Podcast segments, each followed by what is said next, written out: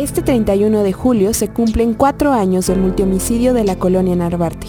El caso que provocó el levantamiento de voces de periodistas, fotoperiodistas, activistas, veracruzanos, chilangos, de mujeres. Las preguntas, pero sobre todo la impunidad, prevalecen. ¿Quiénes fueron Olivia Alejandra Negrete, Mile Virginia, Yesenia Quirós, Nadia Vera y Rubén Espinosa? ¿Por qué estaban juntos ese día? Quédate que artículo 19 nos narra la parte más humana en esta primera entrega que ha compartido con Ibero 90.9.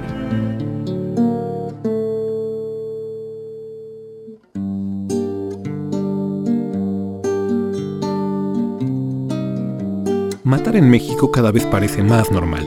Las autoridades encargadas de procurar justicia refuerzan la idea al omitir investigaciones a fondo para saber no solo quién mata, sino para qué y quién está detrás de la muerte, porque eso dicen es una exquisitez. Este es el caso de la Procuraduría General de Justicia de la Ciudad de México y su desempeño en el caso conocido como el homicidio y los cuatro feminicidios de la colonia Narvarte, ocurrido el 31 de julio de 2015, cuando fueron torturadas y asesinadas la modelo de nacionalidad colombiana Mile Virginia Martín, la trabajadora del hogar Alejandra Negrete, la maquillista Yesenia Quirós, la activista Nadia Vera y el fotoperiodista Rubén Espinosa. Más allá de la estigmatización y revictimización que se generó a su alrededor, antes de morir, las víctimas tenían una historia, preocupaciones, sueños, una vida. ¿Quiénes y cómo eran? ¿Cómo llegaron al departamento 401 del número 1909 de la calle Luz Aviñón? Por el derecho a la verdad, artículo 19, Oficina para México y Centroamérica, presenta Una investigación sobre el caso del homicidio y los cuatro feminicidios de la colonia Narvarte. Este proyecto es posible gracias a Fondo Canadá para iniciativas locales y Open Society Foundations. Este podcast se basa en gran parte en la investigación realizada para Artículo 19 por la periodista Sara Pantoja. Olivia Alejandra Negrete Avilés, la mayor de cinco hermanos, nació el 6 de noviembre de 1975. Tenía tres hijas de 23, 22 y 13 años. Era madre soltera y tenía trunca la secundaria. Vivía en el municipio de Naucalpan, Estado de México, pero trabajaba en la capital del país. Desde principios del 2015 comenzó a trabajar como ayudante de limpieza y cocina en un comedor industrial en los alrededores de la estación del metro Chabacano en esta capital, pero a los dos meses renunció porque no le pagaron lo prometido. El 12 de julio, en una reunión familiar organizada por el cumpleaños de su madre en el municipio de Zumpango, Alejandra le contó a su hermano que trabajaba con unas mujeres, al parecer de nacionalidad colombiana, haciendo la limpieza de su departamento. La recomendó una amiga del barrio de Chamapa. Su primer día de trabajo en el departamento de la colonia Narvarte fue el 27 de julio. El acuerdo fue que le pagarían 300 pesos por día. Según sus hermanos, Ale era muy reservada para hablar de su trabajo. Solo les dijo que era en un departamento, pero no dijo ni dónde ni con quién. El viernes 31 de julio, Alejandra despertó a las 5 y media de la mañana. Se preparó para ir a trabajar y persignó a su hija adolescente. Que Dios te bendiga, cuídate mucho, te amo, le dijo.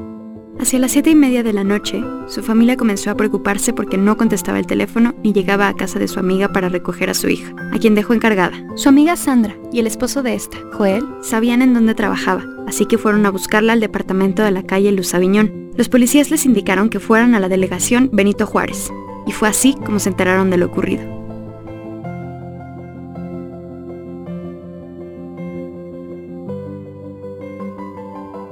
Mile Virginia Martín la joven nació el 20 de octubre de 1983 en una familia humilde de Bogotá, Colombia. Estudió hasta nivel secundaria y pronto buscó trabajo en salones de belleza, pues quería ser estilista. Mil elaboró como modelo en campañas publicitarias en Colombia, pero quiso viajar a México en busca de mejores oportunidades. Ya en la capital, la joven hablaba todos los días por mensajería instantánea con uno de sus hermanos. Mile conoció a Yesenia en una fiesta y en junio del 2015 le pidió el favor de dejarla quedarse con ella en el apartamento por una semana mientras hallaba otro lugar donde vivir. Las otras roomies aceptaron. La joven permaneció casi un mes en el departamento. Nadia Dominique Vera nació en Comitán, Chiapas, el 8 de febrero de 1983. Vivió un año en San Cristóbal de las Casas y 12 en Jalapa, donde estudió antropología social en la Universidad Veracruzana. Desde las aulas, sobresalió por su defensa de los derechos humanos, la libertad de expresión y los animales. Fue integrante de la Asamblea Estudiantil de la capital veracruzana y del movimiento Yo Soy 132. Desde 2012 y hasta 2014, participó en movilizaciones estudiantiles y de agrupaciones sociales que rechazaban las acciones autoritarias del gobierno de Javier Duarte y Enrique Peña Nieto. En varias manifestaciones en que ella alzó la voz, fue golpeada y amenazada. Entonces decidió irse de Jalapa y buscar refugio en la Ciudad de México, a donde llegó a principios de 2015.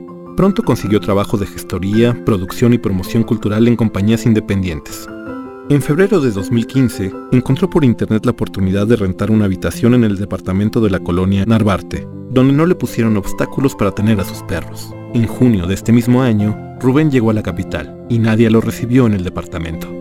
La tarde del jueves 30 de julio, Nadia llamó a su madre y le contó que el domingo 2 de agosto se iría a Cuernavaca, donde le habían ofrecido trabajo.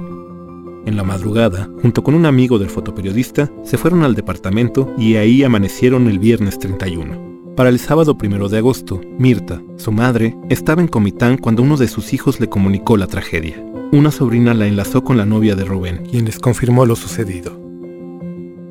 Yesenia Atsiri Quiroz Alfaro nació en Mexicali, Baja California, el 4 de septiembre de 1996.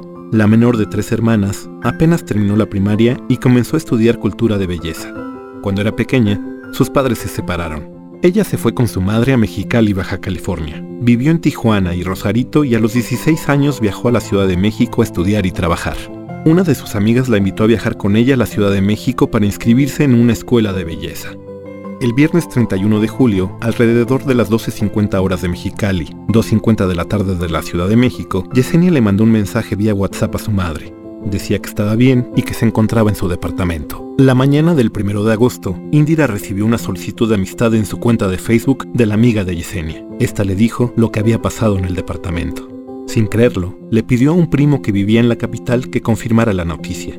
Enseguida consiguió dinero para comprar un boleto de avión y voló a la capital. Rubén Manuel Espinosa Becerril nació en la Ciudad de México el 29 de noviembre de 1983. Era el menor de tres hermanos. Pasó su infancia en la colonia Tacubaya. Aunque no estudió fotografía ni periodismo, aprendió a usar la cámara cuando perteneció a un colectivo llamado CHS. En el ambiente de la lente, un amigo fotógrafo de espectáculos lo invitó a trabajar en Veracruz en el 2009. En Jalapa, trabajó para agencias de información como El Golfo. Más tarde, laboró en la Oficina de Comunicación Social del Ayuntamiento de Jalapa. Inquieto, siempre en busca de ayudar, comenzó a retratar la violencia y el malestar social en la entidad las fotos que tomaba las enviaba a las agencias Multigráfica, ABC Noticias y APRO, perteneciente a la revista Proceso. Fue ahí cuando comenzó a sentirse hostigado y vigilado. Siempre que había manifestaciones, ahí estaba el vocero de a gratis de las causas sociales, como le decían. Según declaró su amigo, el jueves 30 de julio del 2015, como a las 2 de la tarde, Rubén le pidió que lo acompañara a recoger su credencial del INE, que recién había actualizado. Hacía mucho que no se veían porque ambos vivían fuera de la ciudad. Al día siguiente, a las 2.13 de la tarde, escribió un mensaje a un colega para avisarle que el sábado iría a Puebla con su novia y que llegando a su casa le escribiría, pero ya no lo hizo. Su hermana le mandó mensajes a las 3 de la tarde. Tampoco contestó. El sábado primero de agosto, su otra hermana llamó al amigo de Rubén. Estaba preocupada porque no había llegado a casa y le pidió que la llevara al lugar a donde estuvieron antes. Poco después, confirmaron lo que ya temían. La madre y sobrinos de Rubén se enteraron a través de los medios de comunicación. La Procuraduría no avisó de forma directa a las familias lo sucedido. Este podcast continuará. Sigue las redes sociales de Artículo 19 para conocer los eventos conmemorativos de este caso.